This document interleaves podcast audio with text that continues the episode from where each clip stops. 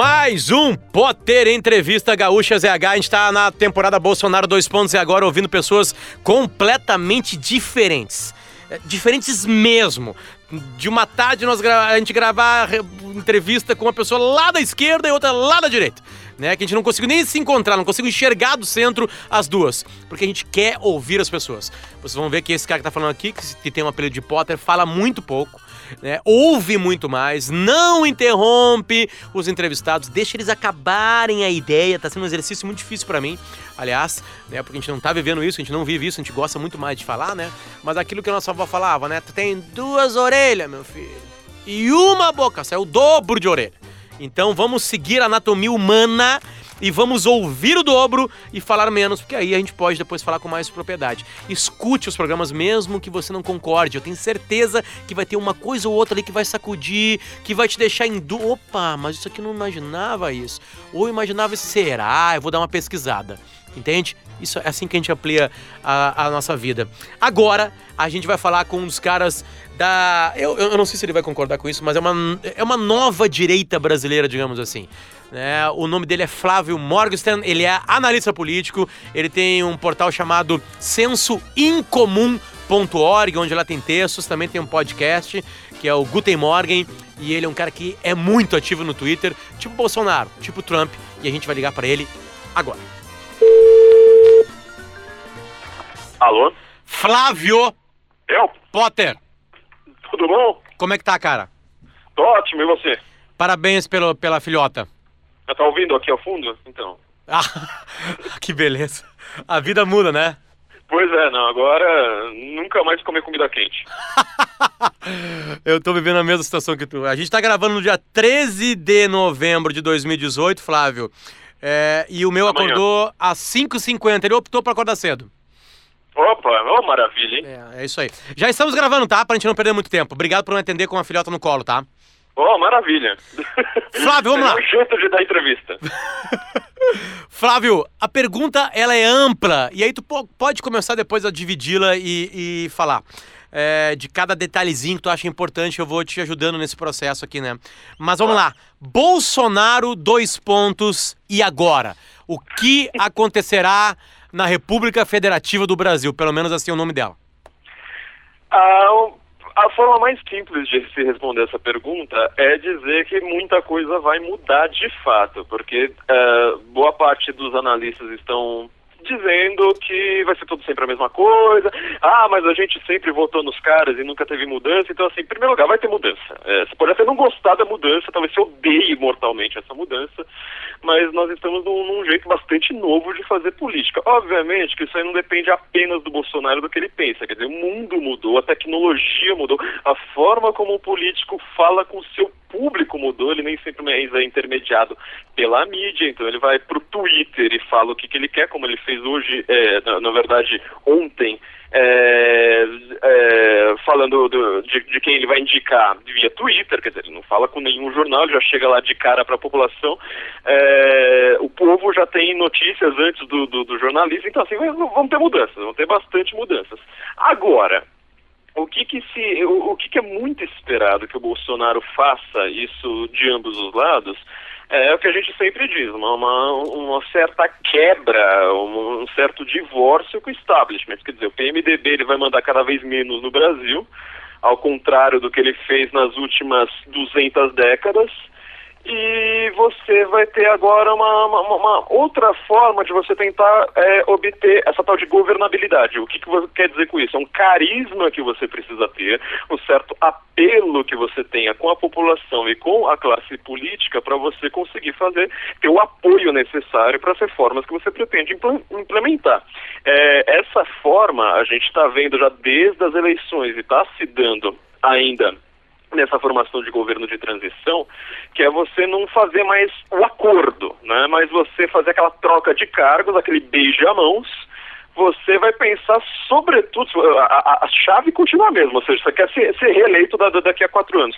Então, se você quiser ser reeleito, agora você vai ter que se adequar ao discurso daquele cara que quebrou o paradigma. Para se adequar ao discurso daquele cara que quebrou o paradigma, é só você olhar para o Dória. O Dória é aquele cara sempre, sabe, é, mais é, ponderado, não sei mais o que, para ele se, se é, ser eleito governador, primeira coisa que ele fala, ah, sou contra bandido, bandido agora tem que ir tudo preso, não sei mais o que. Então agora a gente vai ter que se adequar a esse discurso, quem quiser ser reeleito vai, ser, vai se adequar a esse discurso, esse vai ser a, essa vai ser agora a nova clave da governabilidade. Ah, é fácil num país que está há 518 anos existindo com dessa maneira a, achar uma nova governabilidade, uh, principalmente com uma Câmara daquele, da, dessa maneira, né? É, tu já criticou tanto isso, né? A importância de um uhum. deputado. É, como é que se consegue isso, já que tem uma promessa de diminuição de cargos, já que tem uma promessa de diminuição de ministérios? Co como é que vai ser isso, Flávio? Talvez não é mais fácil na fala do que na prática? Ah, muito pelo contrário. Na verdade, isso aí se mostrou muito mais fácil do que era. Quer dizer, o PT, ele, para conseguir chegar lá, o que ele nunca conseguiu, ele teve que abrandar um pouco o discurso que era considerado extremamente radical. Ele percebeu que tinha sempre lá um meião um centro fisiológico e não ideológico que impedir, impediria que o PT governasse a partir do executivo. Quer dizer, ele falava assim: se nós quisermos passar os nossos planos, vai ter sempre esse legislativo enchendo o saco, a gente vai precisar comprar aquele meio. Então, aqueles votos que faltavam, ele teve que comprar.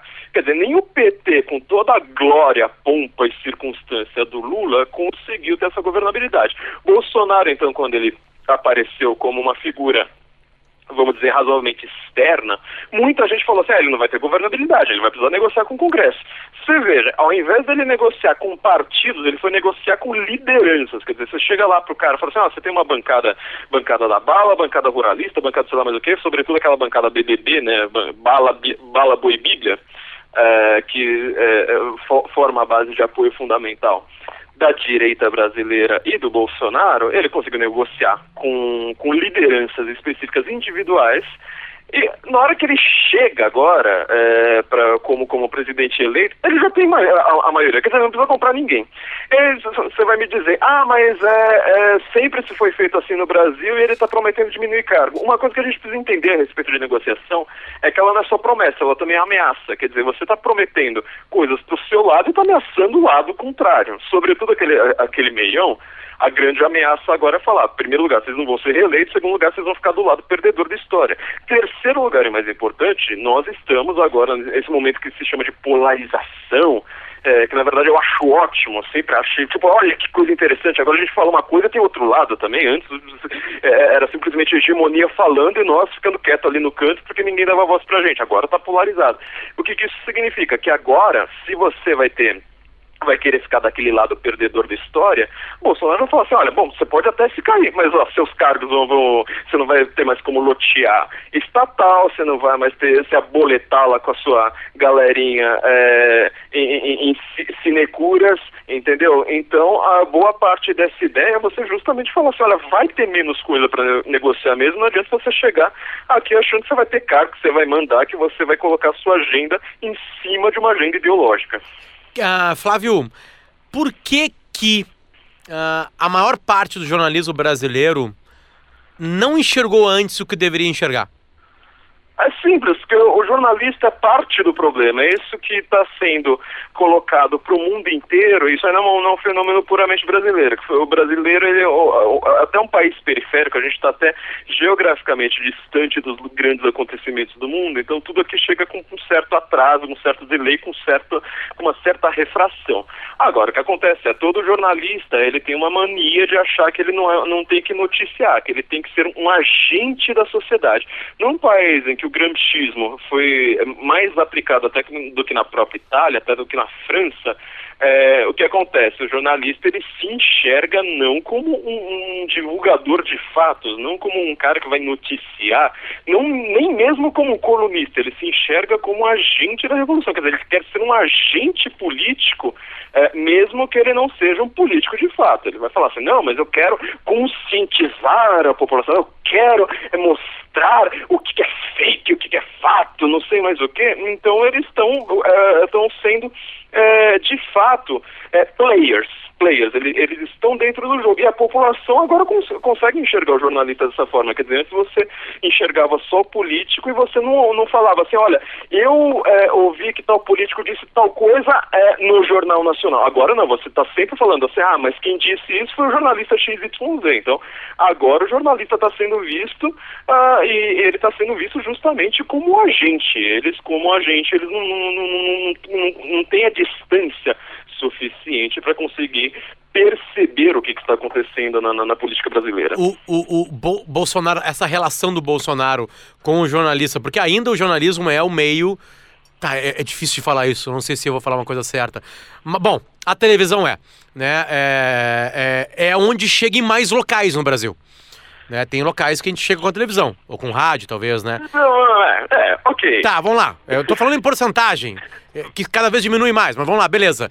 Como é que vai ser a relação do Bolsonaro com o jornalismo? Vamos lá, por que, que os jornalistas se enfizeram tanto com o WhatsApp não se enfizeram tanto com o Twitter e com o Face? Porque Twitter e Face você consegue controlar aquilo ali, quer dizer, na hora que você solta alguma coisa que viraliza, você pode imediatamente tentar fazer uma coisa contrária, tentar controlar, solta notícia, etc. O WhatsApp você não vê, entendeu? É, o WhatsApp é você falando com a sua tia, eu não tô nem sabendo disso. Então, é, essa ânsia por controle da mídia que existe no, no brasileiro, e sobretudo no jornalista. O jornalista é o cara que mais quer censurar jornalista. É o cara que ele está lá realmente querendo controle completo, absoluto a respeito da mídia. É, isso aí não, não, não, não, não, não, pegou direito. Então, quer dizer, é, existe realmente, é, a, a grande mídia realmente chega é, mais do que essas mídias digitais? Chega, só que assim, você tem que lembrar que às vezes você ser um grande jornalista tem menos apreço do que ser a minha tia, entendeu? Eu gosto da minha tia, então se a minha tia manda uma notícia, é, eu acabo é, confiando mais exatamente por conta disso, agora tá essa ânsia de falar assim, ah, mas a tia do WhatsApp, o grupo da família, só tem fake news. Não é bem assim, não é bem assim de forma alguma, é simplesmente a questão de que você tem um apreço maior pelo que é familiar do que por um, um burocrata, uma pessoa técnica lá longe. É, agora eu vou falar a respeito da, da, da, questão do Bolsonaro com a mídia, porque assim, isso é uma coisa bem complexa, eu tô vendo tá todo mundo dizendo, ah, mas o Bolsonaro, ele falou XYZ a respeito da Folha de São Paulo, falou que ele não é, ele tem uma relação complicada com o jornalista. Primeiro lugar, no mundo de hoje, jornalista e político vai ter uma relação complicada, como sempre foi, e agora ela é mais escancarada, porque ela é imediata, quer dizer, acontece ao vivo, acontece na internet, acontece em rede social com plateia, acontece com todo mundo, sabe? É, imagina aquela briga de escola, tá todo mundo ao redor lá gritando e é, empurrando e dando voadora. Então a relação realmente é muito mais, complica mais complicada. Agora, os jornalistas também, como agente, agentes políticos, eles estão com uma relação muito mais complexa do que com a política do que eles tinham há, há 20 anos. Então eles precisam também ter essa responsabilidade de falar assim, olha, nós queremos mais hoje como jornalistas e nós vamos ter mais consequências é, por conta disso. Bom, avançando um pouquinho. Uh, a gente do enxergar ou não enxergar, né, o que estava acontecendo. Uhum. Uh, é, o Olavo de Carvalho é um representante. É, o apelido que deram é Guru, né? Não sei Sim. como é que tu quer classificar uh, o Olavo na relação com o Jair Bolsonaro. O Olavo, ele está sendo o, certamente hoje uma, o intelectual mais poderoso do Brasil. É, curiosamente, não, não morando mais no Brasil ele é uma pessoa que conseguiu realmente romper com a, a ideia do establishment, com o cânone acadêmico. 20 anos, 30 anos atrás, é, quando ninguém fazia isso, ele fez tudo isso sozinho.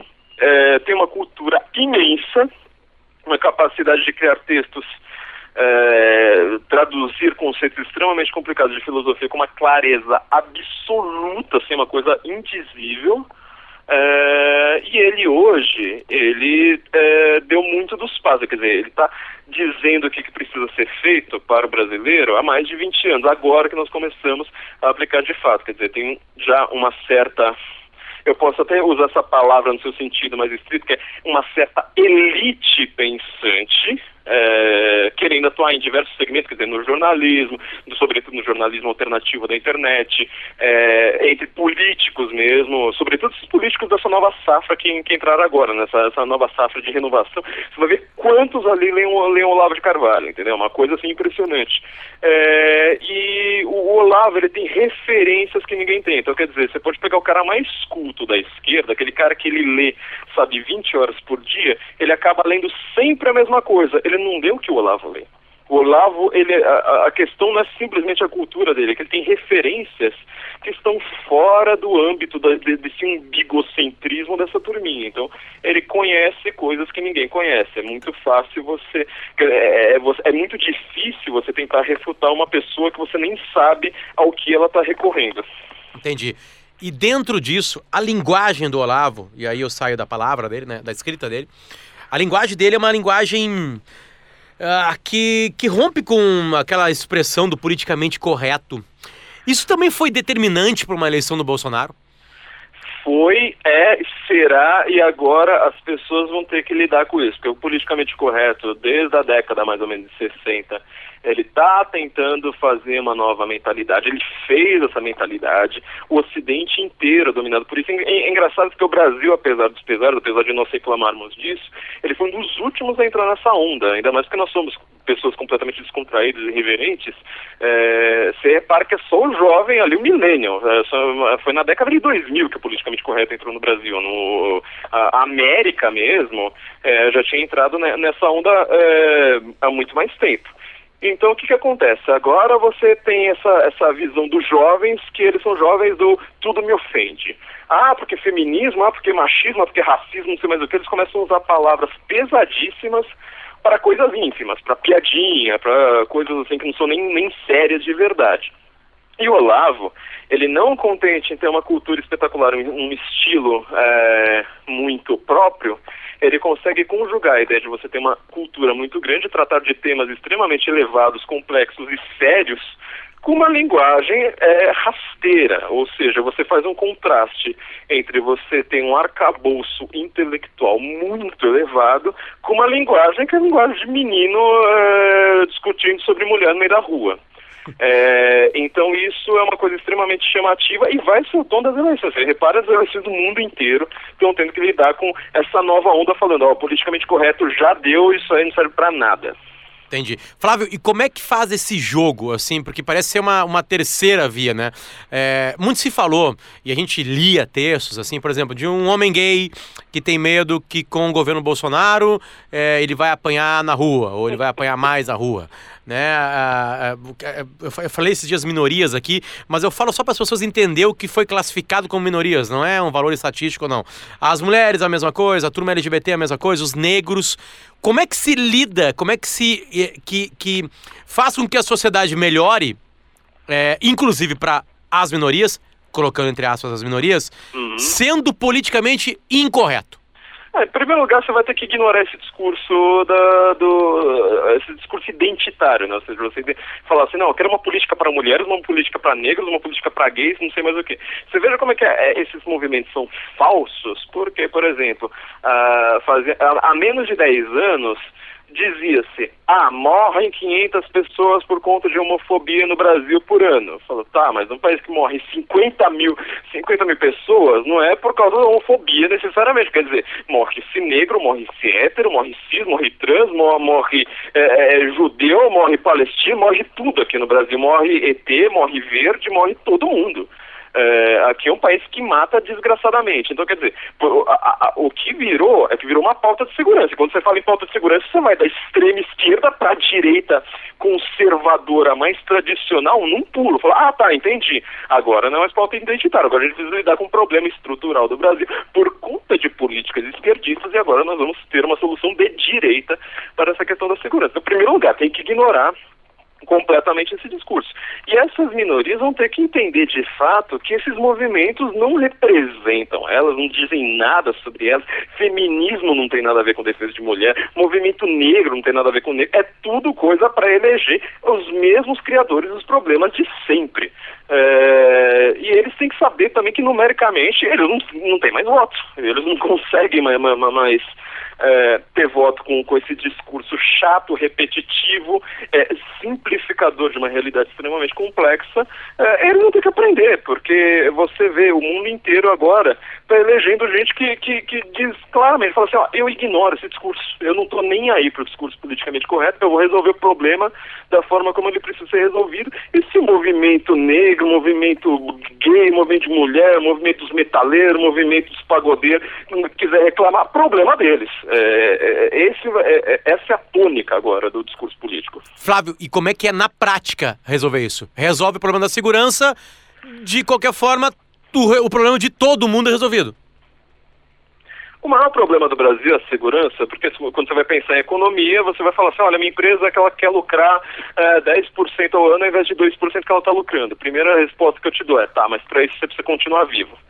Uh, então, assim, segurança é o problema mais básico, é mais básico do que educação, inclusive é mais básico do que saúde, quer dizer, um tiro te mata mais rápido do que um câncer, entendeu? Uh, isso é uma coisa que o brasileiro ele percebe instintivamente, ele pode até não chegar ao nível conceitual, mas ele percebe instintivamente que é assim que funciona a coisa. Então, a, a segurança, ela na verdade, ela pode ter a complexidade que for, a base dela é bastante simples, ou seja, quem é, criminoso tem que ser punido. E quem tem que ser punido tem que ir para a cadeia e você vai fazer isso de uma forma que você desincentive o crime.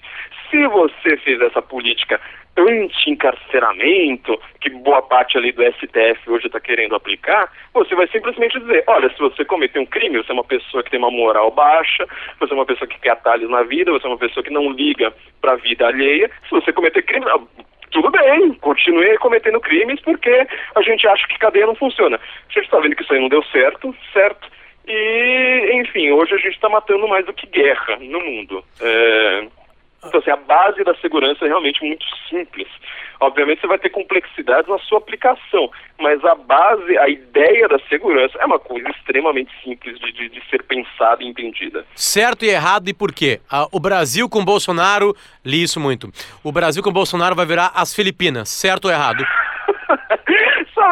Isso foi uma, a maior bobagem que eu já vi. Foi um cara, acho que se eu não me engano, do Intercept que inventou é, é, essa questão.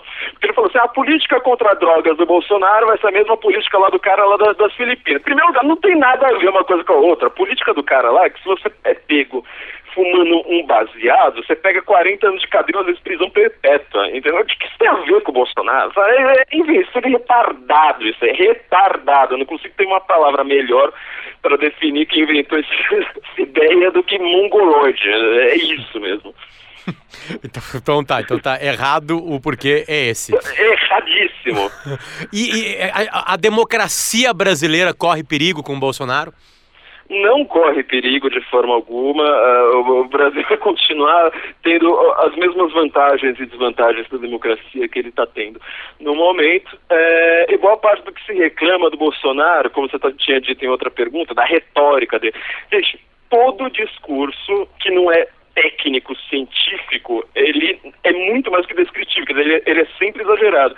Tenta é, gravar uma conversa que você tenha cinco minutos no bar com um amigo seu, é, e depois você ouve e fala assim, não, vamos ver se a gente está descrevendo tudo em termos claros. Não, você vai ver que é tudo exagerado, é tudo grandioso. E o Bolsonaro, ele sempre se destacou justamente com o discurso que ele é o normal. Ele não é exagerado. O discurso do, do, do Bolsonaro, ele é normal. Você vai conversar com qualquer pessoa que viveu os anos 70, 80, ele tem o mesmo discurso do Bolsonaro, mesmo, mesmo, mesmo, mesmo discurso do Bolsonaro não tem nada de exagerado. É que simplesmente agora que a gente tem esse modo de palavras ofendem, a gente acha que o Bolsonaro é ditador, é assassino, é não sei mais o que, é nazista. Isso aí não tem nada a ver. É pura retórica que as pessoas gostam de manter num, num nível assim é, hipersensível.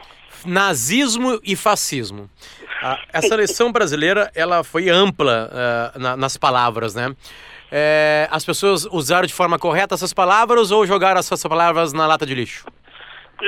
As pessoas nem sabem mais o que é nazismo, de fato, porque eu acho muito curioso, por exemplo, como aparece uma pessoa falando eu defendo os direitos trabalhistas da CLT e eu detesto o fascismo. Bom, o fascismo foi o que criou a CLT. A CLT é uma, praticamente uma cópia da Carta del Lavoro do Benito Mussolini, que era um movimento sindicalista, que era um movimento e-socialista, que a única diferença que ele tinha do socialismo é que ele fez uma versão nacionalista por conta da Primeira Guerra Mundial. Então, quer dizer, o que, que o fascismo parece hoje? O partido mais parecido com o fascismo, justamente porque ele não é tão socialista, ele quer manter um pouco de propriedade privada controlado através de sindicatos e leis trabalhistas. O que é esse partido? Não tem nada a ver com o Bolsonaro. É a primeira coisa que eu digo é isso. Fascismo, sindicalismo e aliada para paramilitar. O PT, inclusive, tem o seu braço paramilitar ali com foice, ali com, sabe, um mapa do Brasil dentro do círculo vermelho. É, é, é tudo a mesma coisa. Simplesmente você não chegou. É, a consolidar um partido-Estado de uma forma tão rápida quanto foi na Itália. Um dos discursos mais fortes da, da campanha é, foi o discurso do Mano Brau, naquele encontro, né? Mano Brau, olha, você vai me fazer uma coisa agora terrível. É, minha filha, quando crescer, acho que ela vai se arrepender, você vai chorar por isso. Desculpa, filha, mas Mano Brown estava certo, entendeu? O Mano Brown foi a pessoa da esquerda que mais entendeu o que estava acontecendo. Quer dizer, não adianta mais você falar, olha, todo mundo faz quem não vota no PT é fascista. Ah, será que o PT roubou? Será que o PT errou? Será que o PT quebrou o Brasil? Será que o PT é, tem um presidente corrupto que está preso? Será que o Não, eles vão lá falar assim, não, as pessoas estão votando à direita porque agora o Brasil virou fascista. Mano Brown foi lá e falou, gente, pega um táxi aqui, eu não consigo falar que meu taxista é fascista. Você vai entrar ali na, na, na, na, na, boca ali da, da favela, o cara que está lá vendendo é, bala ali na frente, ele vai, ele vai votar no Bolsonaro, e não é porque ele é fascista, é porque ele falou assim, cara, eu cansei de tomar tiro. Eu cansei de ter que fechar esse negócio aqui, com medo, tenho que me esconder atrás do balcão, porque senão toda hora eu tomo tiro. É, ele foi lá perceber falou assim: olha, volta para base e vê qual que é o problema real. O problema real do Brasil é a transfobia? Não, meu filho, o problema real do Brasil é uma coisa que a esquerda não deu respostas e quando ela deu, ela só piorou o problema. É, enfim, né? Acho que o Mano Brown, ele, se ele acabar lendo alguma coisa fora dessa, dessas referências dele, ele acaba chegando na direita. O Bolsonaro ganharia a seleção do jeito que ganhou se não tivesse esse elemento antipetista? Ou as pessoas acreditam mesmo no Bolsonaro? Essa é uma pergunta bastante complexa, mas é, eu tenho, tendo a acreditar que ele teria ganho de toda forma, porque o problema não é o PT, só o PT, o problema é realmente a esquerda, tudo que vem junto, é uma mentalidade na qual o PT ele foi até o presente momento o seu principal é, consubstanciador, quer dizer, você tinha um discurso, por exemplo, da desigualdade social. Tudo é desigualdade social. Você pega, você entra numa faculdade de sociologia, é tudo desigualdade, desigualdade, desigualdade, desigualdade. Você só vai vir falar disso. Os problemas do Brasil são explicados pela chave da, da, da desigualdade social? Não são a maior, uma maior parte absoluta deles não é. A criminalidade já começa por, já primeiro deles, que não venha me dizer que a pessoa é estupradora, é, é, é dá tiro em pai de família em troca de celular por causa de desigualdade social. Isso aí nunca aconteceu. Existe maldade, existe uma psiquiatria do medo, existe a bandidolatria, existe um monte de coisas. É... Então, há toda uma mentalidade no Brasil que está sendo quebrada, está sendo desmontada.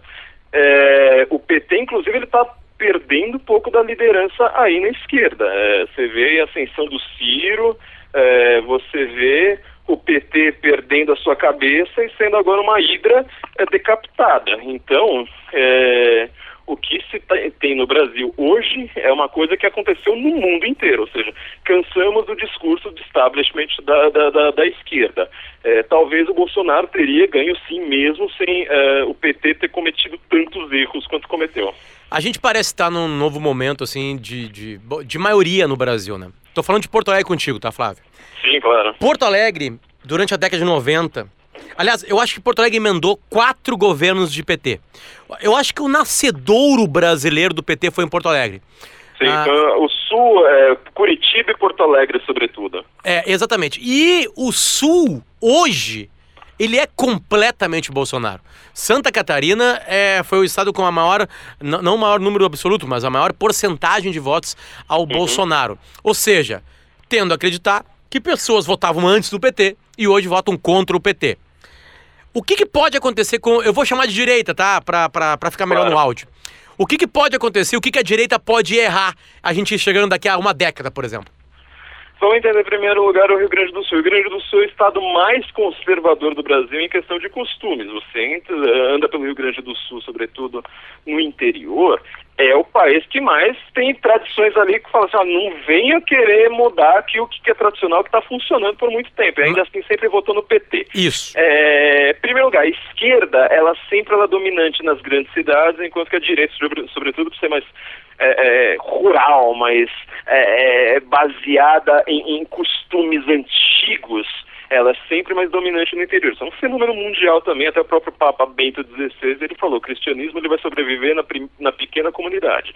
Nas grandes cidades megalópolis do, do, do mundo, é todo mundo ateu, é todo mundo progressista, não sei mais o que.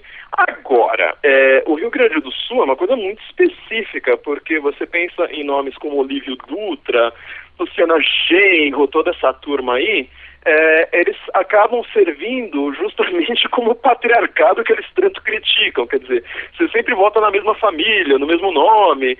É, isso aconteceu em São Paulo, isso aconteceu em, em, grandes estados do Brasil, acontece, acontece muito no Nordeste, mas essa elite política gaúcha, ela era completamente, ela não era só de esquerda, ela era a extrema esquerda da extrema esquerda brasileira. É, o, o, lugar onde você tem mais radicais, inclusive uma Manuela Dávila da vida, é no Rio Grande do Sul.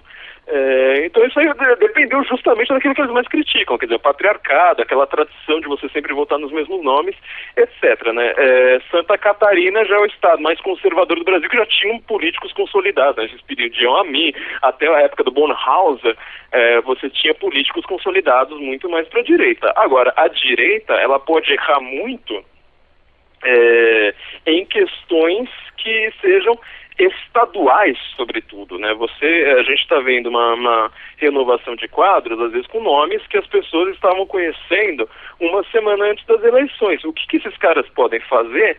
A gente ainda não sabe, mas há um discurso corrente no Brasil, uma nova mentalidade lidando com problemas como segurança, como cultura, como tradição, como nação, que às vezes esses caras podem não se coadunar direito.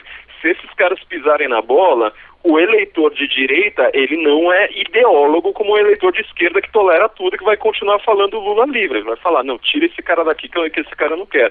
O Dória aqui em São Paulo é um cara que, assim, ele tá na corda bamba. Se ele pisar um pouquinho fora do lugar, ele vai ser defenestrado.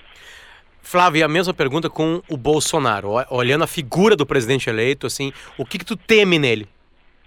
O Bolsonaro, eu acho que assim, um, uma crítica que é, eu posso fazer a ele com, com uma certa clareza é que ele sempre precisa estar tá, é, com uma equipe muito boa, com uma equipe extremamente coesa. Quer dizer, eu acho que ele tem nomes bons, eu acho que ele está se cercando, às vezes, de nomes não tão bons assim. É, eu acho uma coisa muito boa dele, ele ser um presidente que chega lá e fala assim, eu não entendo nada de economia, eu vou delegar isso para quem entende. Excelente! Porque a gente já tem uma presidente economista aí que, meu Deus do céu, né? a gente não quer nem lembrar. É, essa coisa de um presidente falar que entende de tudo, nenhum presidente faz isso. A gente sabe que isso é discurso que sai da boca para fora. Ele é um cara muito mais é, íntegro em relação a isso. Só que por conta disso, ele também tem é, essa questão da sua dependência. Então, quer dizer, eu quero saber se ele vai querer colocar uh, pessoas em cargos altos e cargos não tão altos assim, que sejam realmente boas, que não sejam, sabe, simplesmente pessoas que apoiaram ele em um momento de dificuldade e que por conta disso ele, ele vai dar carga. Eu não quero uma versão nova do, do, do beijamãos do Toma lá da cá. É, eu espero que ele monte uma equipe extremamente coesa de fato, que essa equipe. Eu, eu nem ligo para essas brigas agora, nós estamos falando assim, ah, mas a equipe dele já está brigando entre si, mas toda equipe briga, eu nunca vi uma equipe que não briga. Agora, eu espero que, que sejam realmente nomes muito bons que resolvam os problemas do Brasil e agora os problemas do Brasil também, quando você está no governo, eles deixam de ser aquele, aquele problema geral, por exemplo, ah, vamos acabar com doutrinação na escola e com comunismo. Não, agora você vai ter que lidar com uh, verba federal para estradas, entendeu? Esse tipo de, de problema, é, é, como lidar com desemprego, entendeu? Algumas coisas muito mais técnicas e específicas. É, eu tenho muito mais receio da, da, de nomes da equipe do Bolsonaro do que dele próprio. No Twitter a gente consegue ver uma coisa muito parecida entre Trump e Bolsonaro, né? É, falta, às vezes falta um pouco de caps lock pro Bolsonaro, talvez. né? Uh, o que, que eles têm mais de parecido? Olha, eu acho que é a conexão com o povo, porque o Trump, ele representa uma coisa que é o American Way of Life em seu, em seu máximo de pareto, quer dizer, é aquele cara que ele conseguiu pegar aquilo que tem de bom na cultura americana, que é o cara que ele consegue enriquecer, é o cara que consegue ser, é, é, comprar sua própria independência, conseguir desbravar é, um, um país e ser um construtor de grandes prédios e, e empreendimentos, é, e ele levou essa cultura, essa mentalidade para a política, porque a política americana, apesar dos pesares, ela é exatamente o oposto disso. Não é um erro de todo historiador, todo sociólogo no Brasil. Achar que política americana representa interesses americanos. Muito pelo contrário, a política americana ela despreza os interesses americanos por, por mais de um século. É, e o Bolsonaro ele faz uma coisa parecida com o Brasil, quer dizer, ele, olha, ele enxerga, ele, uh, como se fosse assim, tentar mapear os problemas do Brasil, e ele chegou até um pouco antes desses grandes intelectuais aí, eu já estava percebendo, o problema do Brasil é XYZ, o problema do Brasil é que se morre demais, é que é, tenta-se ter uma visão hegemônica é, e unívoca nas escolas, é, você tenta sexualizar crianças, eu já estava dizendo isso já há muito mais tempo é, do que essa discussão se tornou pública. E ele tem uma conexão com o povo muito mais clara, que aqui a gente não é um povo de, de, é, de gente rica, de gente empreendedora, etc. É um cara é, que era militar ali, é, foi da reserva e tal, foi, foi para reserva e, e, etc. E ele conseguiu perceber os problemas de uma maneira um pouco mais burocrática, da mesma forma que o Brasil é. Então, é, ele tem isso, ele tem essa conexão com o povo também, inclusive, na, na, na, nesse Twitter, nesse né, jeito Twitter de ser. Senso em comum, né? Vocês conseguiram uh, contar antes Brexit, ah, o Trump. O Trump, claro. Bolsonaro. A gente falou seis meses antes, é, é, acho que mais de seis meses antes, com a mídia inteira falando, o Trump não vai ter a menor chance, a gente falou, Trump já está eleito, gente. É. Uh, o Felipe Martins chegou a adivinhar estados, né, de alguma é, maneira. 48 estados de 50. Aliás, peça para ele me atender, eu tô conversando com ele nas DMs do Twitter lá e ele, não tá, ele tá me ignorando. Mas assim... No caso do Bolsonaro, a gente falou que o Bolsonaro era, era o preferido quando ele estava com 6% de intenção de voto. Sim, então... eu lembro de você falando que no segundo turno era garantido, né, e aí dependia da próxima da outra força. É, faz mais de dois anos que eu tô falando que o Bolsonaro é o preferido. Vamos lá, é, já que vocês não acertam loteria, porque vocês estão trabalhando ainda e precisando trabalhar, Flávio, diga-me qual, qual vai ser o próximo grande movimento? Eu acho que a, a, grande, a, a próxima movimentação vai ser na, nas, nas prefeituras agora. E a gente tem uma grande questão no Brasil, ao contrário da América, que é extremamente consolidada nisso, que você fala assim, tá, é, a, a pergunta da Globo, né? Que país você quer para o futuro? Na verdade, agora a questão é um pouquinho mais complexa. Você fala assim, o que, que é o Brasil? Por que, que você quer que o Brasil seja é, XYZ? O Brasil está sendo refundado, olhos vistos na cara de todo mundo, e ninguém está lidando com esse fenômeno. Para mim, assim, deviam ter livros e livros sendo escritos neste momento, dizendo, tá, o Brasil está sendo refundado agora, talvez seja tudo completamente diferente, mas as pessoas não estão lidando com essa questão porque elas estão tentando negar. Falam assim, ah, o Bolsonaro não vai conseguir, ah, não sei quem, né, eu não gosto do, do, do, do, que o Bolsonaro disse, então não vou lidar com essa questão. Essa questão é uma questão pública, é uma questão do povo, não é uma questão do Bolsonaro, entendeu?